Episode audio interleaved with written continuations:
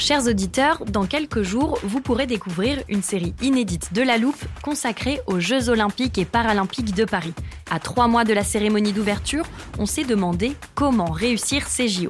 Les transports sont-ils prêts à affronter les milliers de touristes? Le dispositif de sécurité est-il suffisant? L'enthousiasme sera-t-il finalement au rendez-vous? Pour répondre, on plonge durant cinq épisodes dans les archives des éditions précédentes, accompagnés des journalistes de l'Express. C'est à retrouver à partir du 13 mai sur toutes les plateformes d'écoute. Hiring for your small business? If you're not looking for professionals on LinkedIn, you're looking in the wrong place. That's like looking for your car keys in a fish tank. LinkedIn helps you hire professionals you can't find anywhere else, even those who aren't actively searching for a new job but might be open to the perfect role. In a given month, over 70% of LinkedIn users don't even visit other leading job sites. So start looking in the right place. With LinkedIn, you can hire professionals like a professional. Post your free job on linkedin.com slash people today.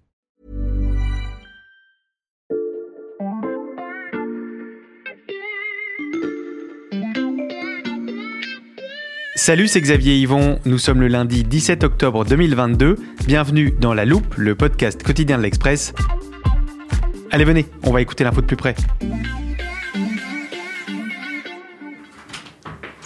Salut Xavier. Salut Anne, qu'est-ce que tu caches derrière ton dos Alors c'est quelque chose que j'ai glané au cours de mon enquête, mais je ne vais pas te le montrer tout de suite. Je peux juste te dire que tu t'en sers tous les jours sans en avoir vraiment conscience et que ça va être utile pour notre épisode du jour. Tu m'intrigues, allez dis-moi ce que c'est. Non, pas tout de suite. En échange, je voudrais d'abord qu'on utilise le téléporteur de la loupe.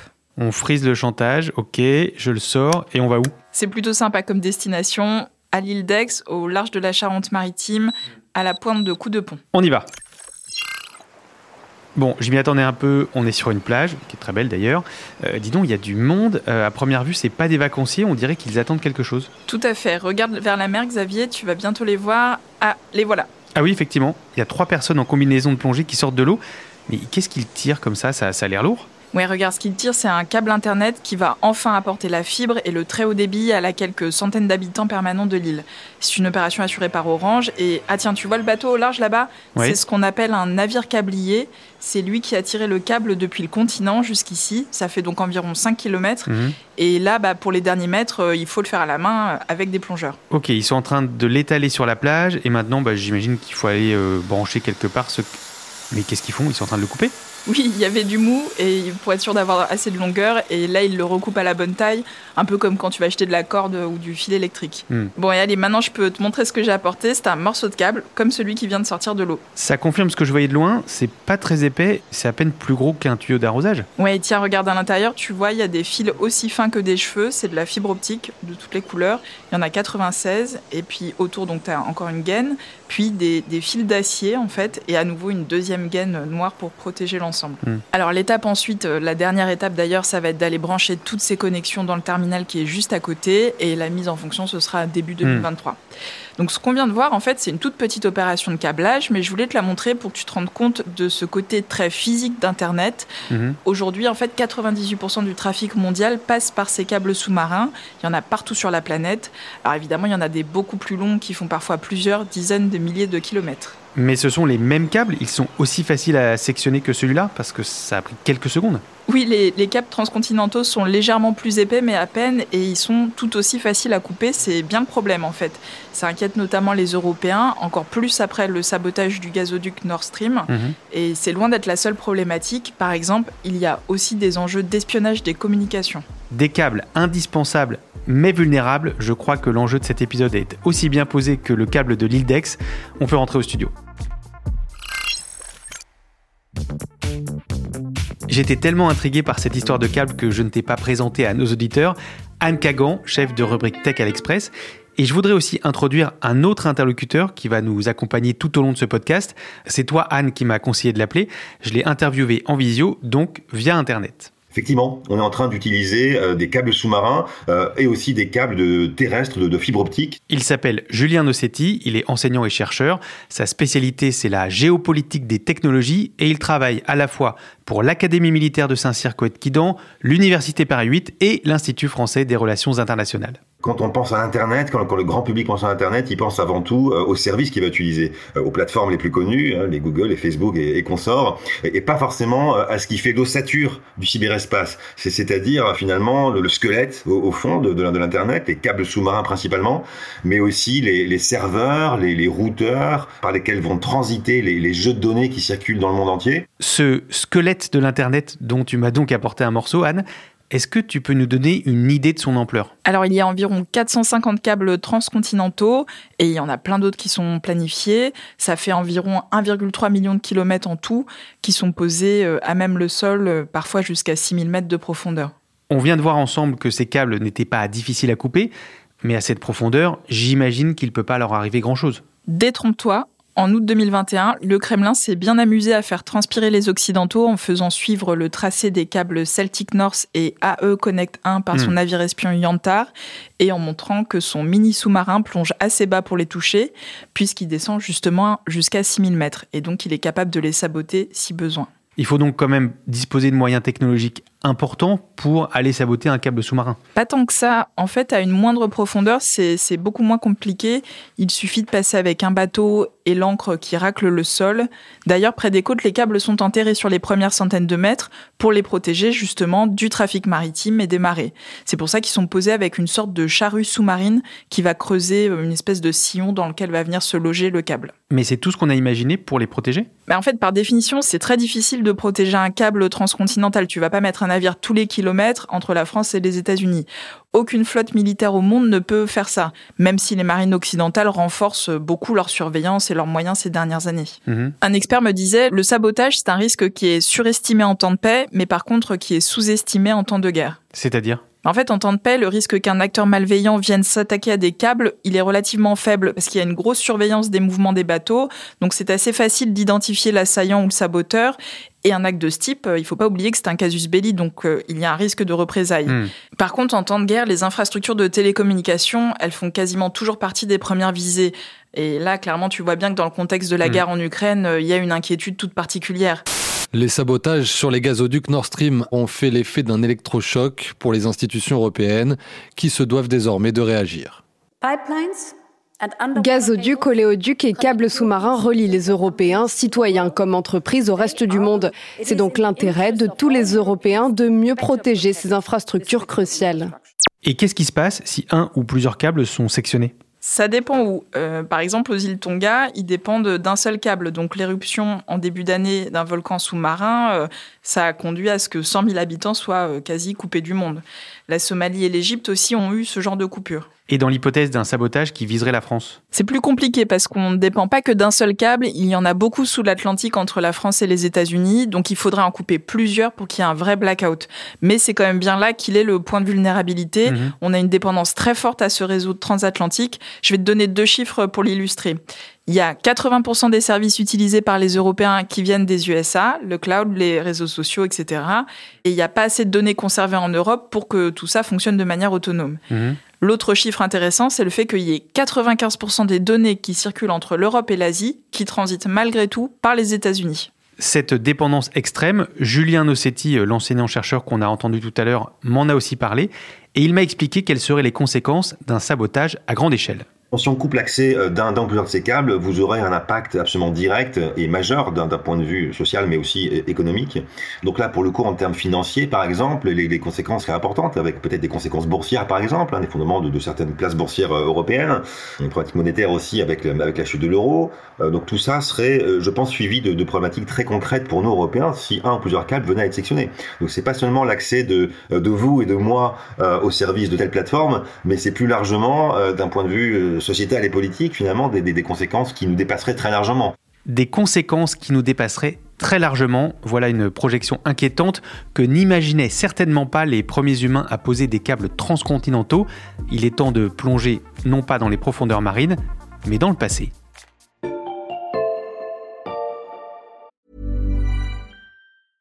Hiring for your small business? If you're not looking for professionals on LinkedIn, you're looking in the wrong place. That's like looking for your car keys in a fish tank. LinkedIn helps you hire professionals you can't find anywhere else, even those who aren't actively searching for a new job but might be open to the perfect role. In a given month, over 70% of LinkedIn users don't even visit other leading job sites. So start looking in the right place. With LinkedIn, you can hire professionals like a professional. Post your free job on linkedin.com slash people today.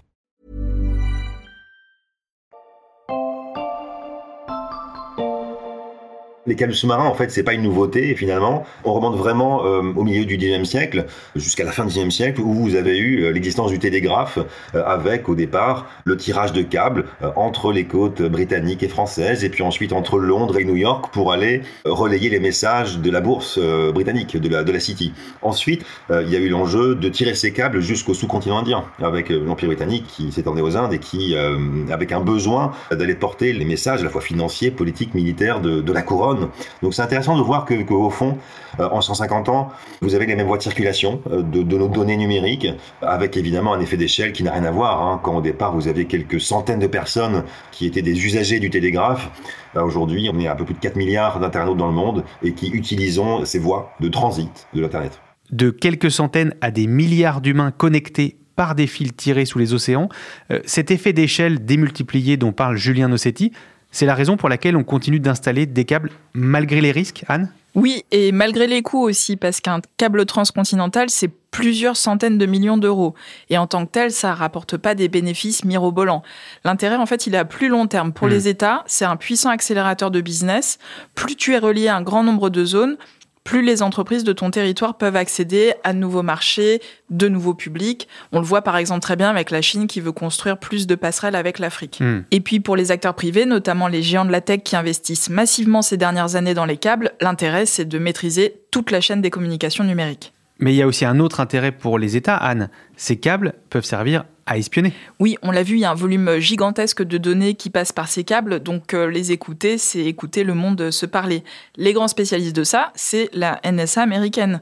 En 2013, Snowden a révélé qu'il y avait eu euh, de l'espionnage américain d'un câble qui relie l'Europe, l'Afrique du Nord, euh, le Moyen-Orient et l'Asie du Sud-Est. Plus récemment, il a été révélé l'an dernier que les Américains avaient écouté Angela Merkel et d'autres responsables européens via un système d'écoute de câbles sous-marins qui passe par le Danemark. Donc les câbles servent à communiquer, à faire tourner l'économie, à espionner ses rivaux ou ses partenaires. Et c'est pas tout. Il pourrait aussi prendre une dimension militaire à l'avenir. Il pourrait être utilisé pour détecter des sous-marins. Et comment ça? Alors c'est ce que m'expliquait un, professionnel câblier. En fait, quand tu regardes le temps de transit des données, si tu aperçois de minuscules modifications de, de ce temps de transit, ça peut vouloir dire que l'environnement autour du câble a été modifié. Par exemple, par le passage d'un sous-marin. Ce qu'il me disait, c'est que pour le moment, ce ne sont que des recherches, mais euh, si ces recherches aboutissent, ça changerait en fait complètement la nature des câbles sous-marins et ça transformerait leur toile en un réseau de détection géant. Des câbles espionnés devenant eux-mêmes des outils d'espionnage, pas étonnant que toutes les grandes puissances se battent pour être celles qui tirent les fils.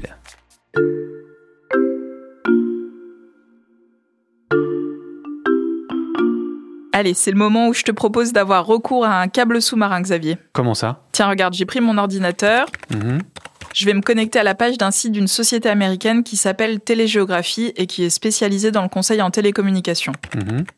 Tu vois là les données qui s'affichent, elles viennent de traverser l'Atlantique à travers une fibre optique. Et tu vois apparaître là une carte interactive de tous les câbles sous-marins déployés dans le monde. En effet, il y a des traits de toutes les couleurs entre les continents. Et quand tu passes ta souris dessus, on a les noms Bifrost, Flag Atlantique 1, Hawaii c'est varié, mais tiens, j'en vois pas entre l'Australie et l'Amérique du Sud. Oui, c'est parce que le volume d'échange entre ces deux régions du monde n'est pas suffisamment important. Et puis surtout, il peut passer par les États-Unis. Tiens, bah justement, regarde la carte de manière globale. Est-ce que tu remarques quelque chose d'autre? Alors, euh, oui, il y a énormément de traits qui partent de chaque côté des États-Unis. on dirait deux gros faisceaux. Exactement. En fait, ça, ça montre la place des États-Unis dans l'Internet mondial. Ils sont au centre de la toile et ils entendent bien le rester. C'est pour ça qu'ils livrent une bataille à la Chine qui se montre très offensive sur les câbles depuis quelques années. Les Américains ont récemment perdu une bataille avec le câble PIS que tu vois ici en bleu. Oui, je vois, il part de Marseille, donc en France. Il traverse la Méditerranée, il passe par l'Égypte, la mer Rouge. Et le dernier tronçon qui remonte là au Pakistan a été déroulé cet été. Et pourquoi tu dis que ce câble est une défaite américaine? Parce que c'est la Chine en fait qui est aux manettes de ce projet et que hmm. Washington a fait pression pour que les pays impliqués, notamment la France, y renoncent. Ils n'ont pas réussi. On a vu tout à l'heure justement la dépendance de l'Europe aux États-Unis. Donc en fait, pour elle, c'était aussi un moyen de se diversifier. Et pour les États-Unis, c'est une perte d'influence. Et il y a beaucoup de câbles pilotés par les Chinois comme celui-ci? Il y en a de plus en plus. Rien qu'en 2021, les opérateurs chinois des télécoms détenus par l'État chinois ont beaucoup augmenté leurs investissements. Mhm. Trois d'entre eux avaient des parts dans 31 nouveaux câbles. Mais les Américains, ils sont quand même efficaces. Euh, grâce à leurs sanctions économiques, ils ont coupé les ailes de Huawei, qui était quand même euh, le champion technologique chinois qui s'affirmait ces dernières années comme un géant du câble. Mhm.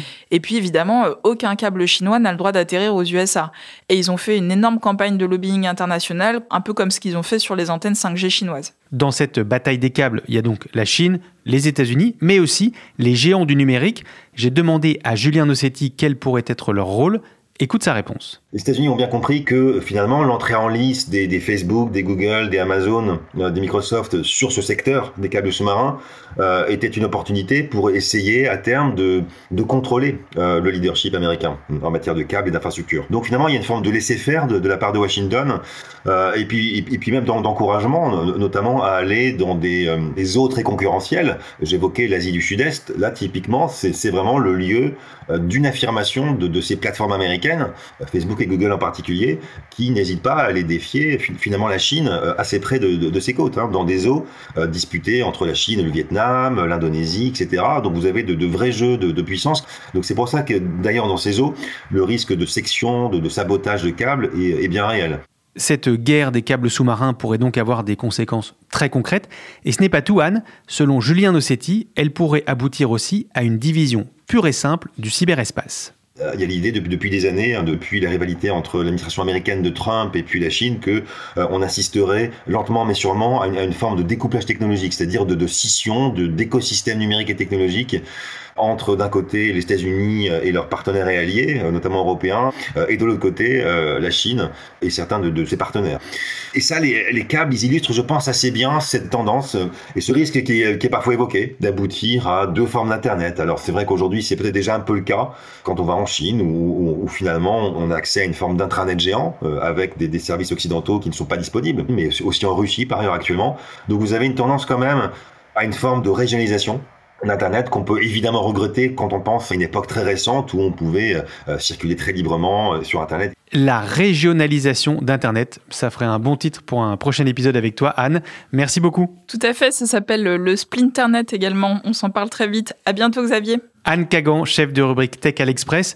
Tous tes articles sont à lire sur l'express.fr, accessible sur abonnement numérique. Il ne coûte en ce moment que 99 centimes pour trois mois. Et Anne, avant de partir, juste une dernière question. Oui. Si jamais des câbles transatlantiques étaient sabotés, est-ce que nos auditeurs pourraient toujours nous écouter? Alors, euh, ça dépend de la plateforme de podcast, mais ce qu'il faut bien comprendre en tout cas, c'est que votre smartphone, il a beau être sans fil, il est connecté à une board qui est elle-même connectée à un réseau de câbles terrestres, puis de câbles maritimes. Donc potentiellement, un câble coupé, ça peut vous priver d'épisodes de la loupe. Vous avez entendu, chers auditeurs, pour éviter tout risque, le plus sûr, c'est de télécharger les épisodes de la loupe que vous n'auriez pas encore écoutés. Et puis pour être sûr de recevoir les prochains, abonnez-vous sur Apple Podcast, Spotify, Castbox ou n'importe quelle plateforme d'écoute. Cet épisode a été monté par Mathias Pengili et réalisé par Jules Cro. Retrouvez-nous demain pour passer un nouveau sujet à la loupe.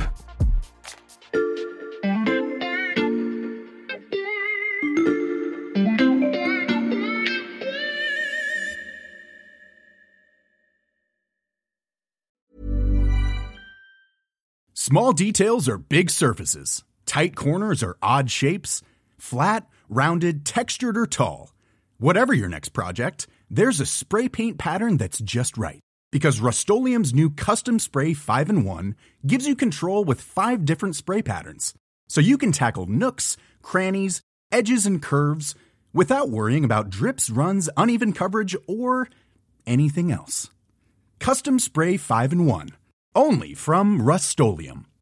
When you make decisions for your company, you look for the no-brainers. And if you have a lot of mailing to do, stamps.com is the ultimate no-brainer. It streamlines your processes to make your business more efficient, which makes you less busy. Mail checks, invoices, legal documents, and everything you need to keep your business running with stamps.com.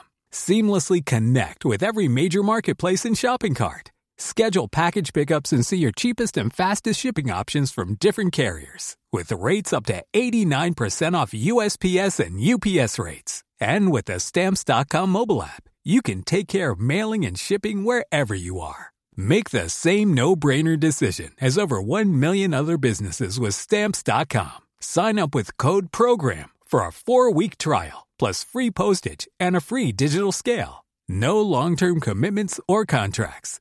That's stamps.com. Code program.